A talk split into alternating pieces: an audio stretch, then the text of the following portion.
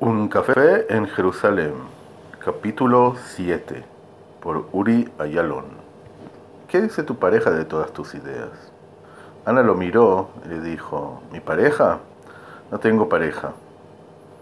Yo me separé de él hace muchos, muchos años. Un poquito después de esa vez que nos vimos en eh, Rejavia, ¿te acordás que te conté? Vivo sola acá en Jerusalén, ya muchos años. Así que soy totalmente independiente. Bueno, si sos independiente es otra cosa. Entonces eso dice que podés hacer todas las locuras que querés. No rendís cuentas a nadie.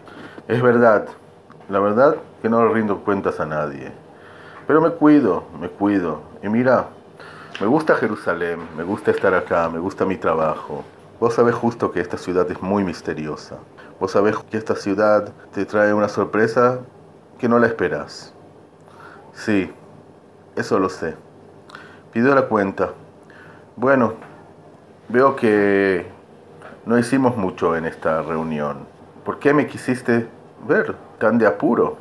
Mira, hasta que no te vi en persona, no estaba segura que tú sos ese que me tiene que ayudar en este tema. Ahora estoy segura. Por eso te quería ver. Sabía que no íbamos a hablar mucho, pero este encuentro era muy crítico para seguir adelante. Ya te lo dije, dijo Daniel. Todo me suena muy raro. Por, sigo y sigo hasta el final. La verdad que no sé. Todo muy misterioso. Tengo dudas. Te digo la verdad. Sí, sí. Ya sé que suena misterioso, pero créeme, créeme que es algo serio y créeme que vos sos el único que puede ayudar en eso. La cuenta, por favor pidió la cuenta, pagó los dos cafés y salieron juntos. Salieron del centro de Hansen.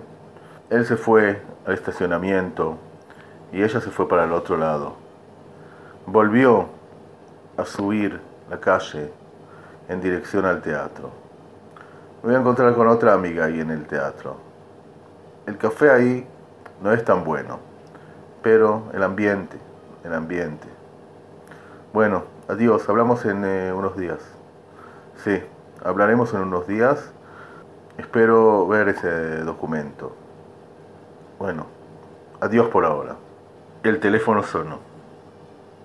De la otra parte del teléfono estaba Anat.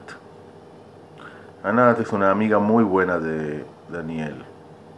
¿Quieres tomar un café? No, no. Ya tomé tantos cafés hoy en día que me siento como una cafetera. Me parece que lo vamos a dejar para otro día. Chao.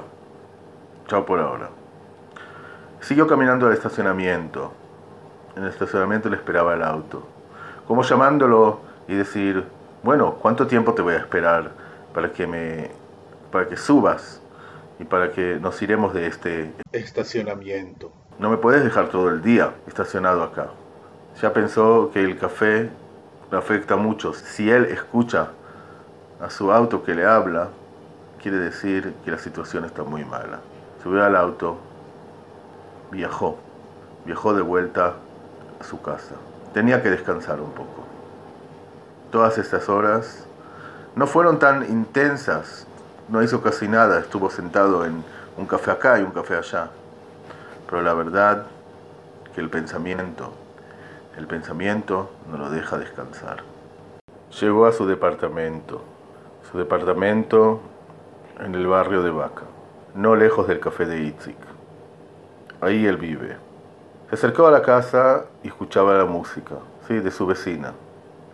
Su vecina tocaba la guitarra y también cantaba. Era famosa, pero la verdad que ahora necesitaba silencio.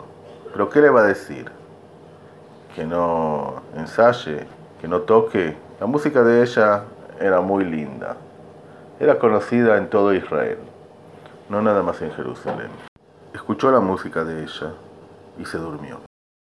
Escucharon Café en Jerusalén, capítulo 7, por Uri Ayalon. Los invito a escuchar el capítulo 8 mañana.